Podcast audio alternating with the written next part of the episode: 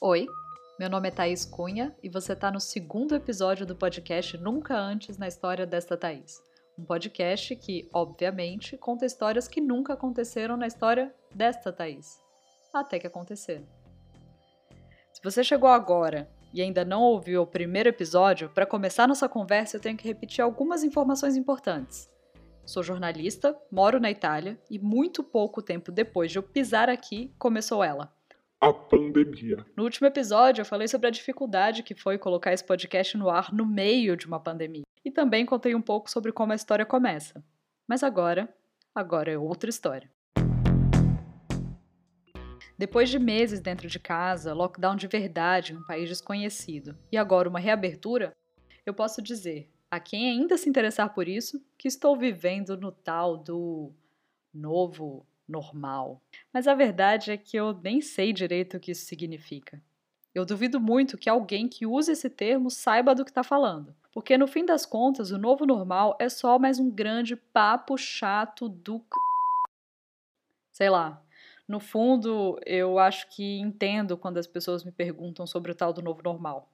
Eu estou num país que virou o epicentro de uma pandemia de uma forma muito rápida. Morreu muita gente, o lockdown parecia uma coisa de filme mentiroso.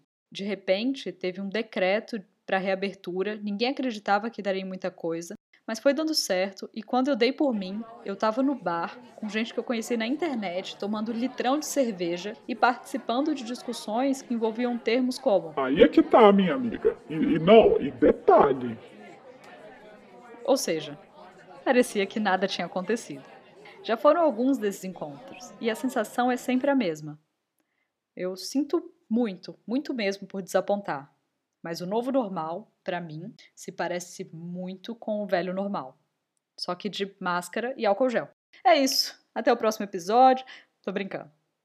Vamos falar sobre o novo normal por mais um tempo ainda. Sinto muito.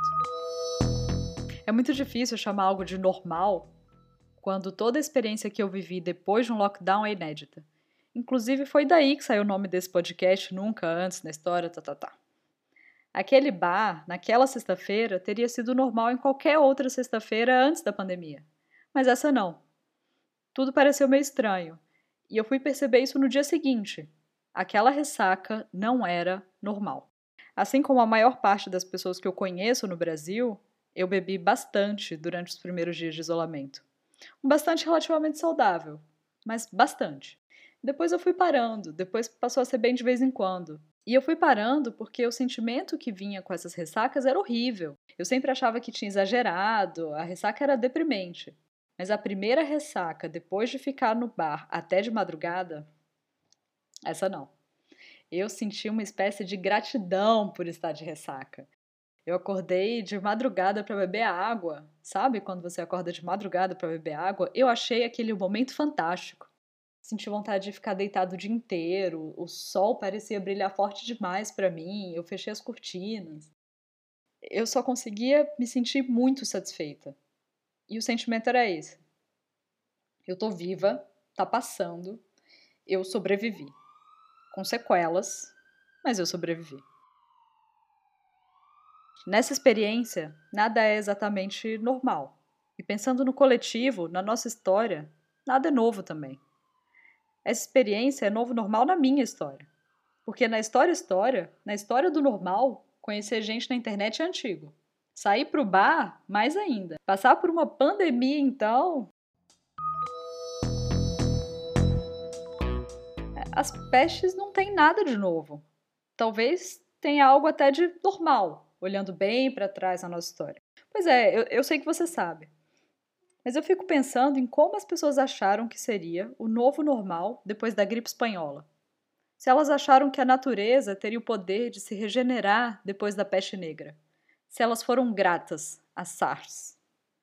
Foi esse tipo de pergunta que me levou a ler A Peste, de Camus. Um livro que foi muito vendido aqui na Itália, onde eu moro, durante a quarentena. As pessoas quiseram combater as energias ruins, se informando sobre histórias ruins não exatamente ruins, mas talvez piores, não sei. Eu sei que eu juntei a coragem para ler. E ele diz assim: Houve no mundo tantas pestes quanto guerras. E contudo, as pestes como as guerras encontram sempre as pessoas igualmente desprevenidas. No, no papel do Camus está o meu amigo internacional Lucas Vidigal, um especialista em sotaques gringos. Mas se você não entendeu bem o que ele quis dizer nesse belo porto francês, eu repito. Houve no mundo tantas pestes quanto guerras, e contudo, as pestes, como as guerras, encontraram sempre as pessoas igualmente desprevenidas. Nessa linha de comparar pestes com guerras, ele também coloca: Quando estoura uma guerra, as pessoas dizem: não vai durar muito, ser idiota. Sem dúvida, uma guerra, uma tolice, que não impede de durar. Quando estoura uma guerra, as pessoas dizem: não vai durar muito, ser idiota. E sem dúvida, uma guerra é uma tolice, o que não impede de durar. Ainda assim, é a nossa primeira peste. Como eu estou em um lugar onde tudo parece estar passando, meus amigos no Brasil veem em mim uma forma de confiar no futuro, de ver que tem saída, de ouvir histórias como essa, de que eu fui ao bar. É uma grande responsabilidade ser essa pessoa. Eu só consegui dizer que vai passar. Não sei como, não sei quando, não sei as custas de quantos, mas eu só consigo dizer que vai passar. No meio de tudo isso, de todo esse desespero, parece injusto, para dizer o mínimo, que alguém, geralmente um coach, venha dizer na sua cara o que é um novo normal. Que a natureza está se regenerando, que o trabalho remoto veio para ficar, que você vai virar um mestre da yoga, ou que finalmente vai ler um livro por mês, acordar às 5 da manhã, ser uma pessoa melhor. Regras que poderiam ser aplicadas para qualquer pessoa. Mas você não é todo mundo. Eu passei algumas semanas empenhada em encontrar esse padrão. Seria uma coisa inovadora para colocar no meu LinkedIn. E o spoiler que eu posso dar é que não tem padrão. Em mim ficam alguns traumas, na verdade.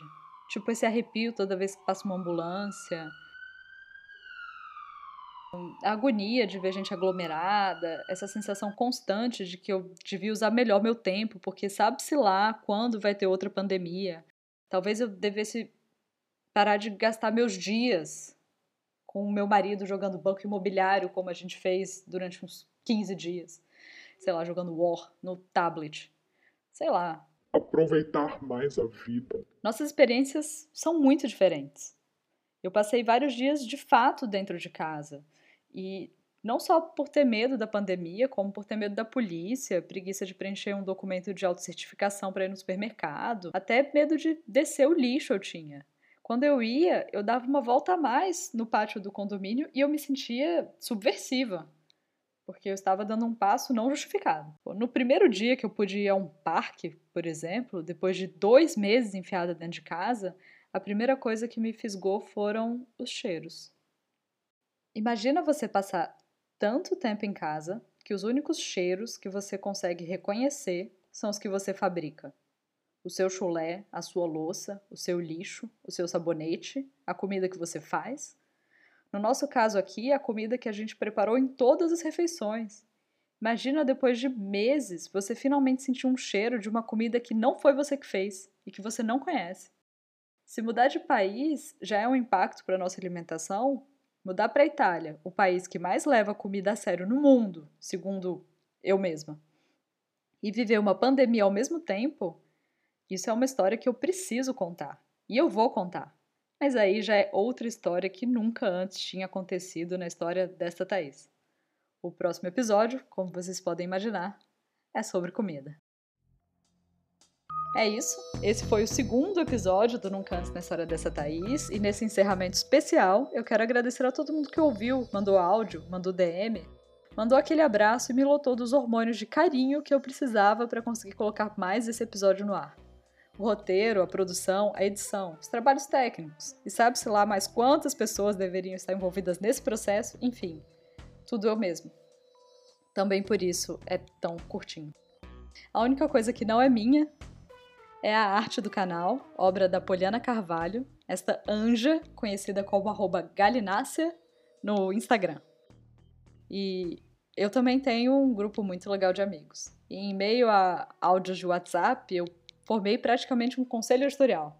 E hoje vamos ouvir o que a minha amiga, a escritora Luísa Geisler, tem a dizer sobre o novo normal.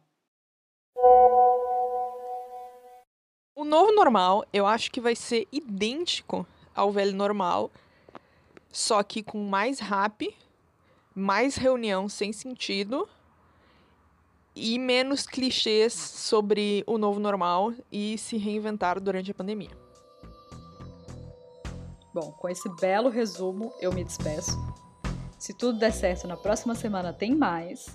Você pode ficar sabendo desse podcast no feed do seu tocador ou me acompanhando nas redes sociais, onde você também encontra outras histórias que aconteceram na história desta Thaís. Eu tô no Twitter e no Instagram como arroba Cunha, e as DMs, as mensagens privadas, estão abertas para você. Se alguma marca estiver interessada em anunciar sobre o novo normal aqui nessa plataforma, é só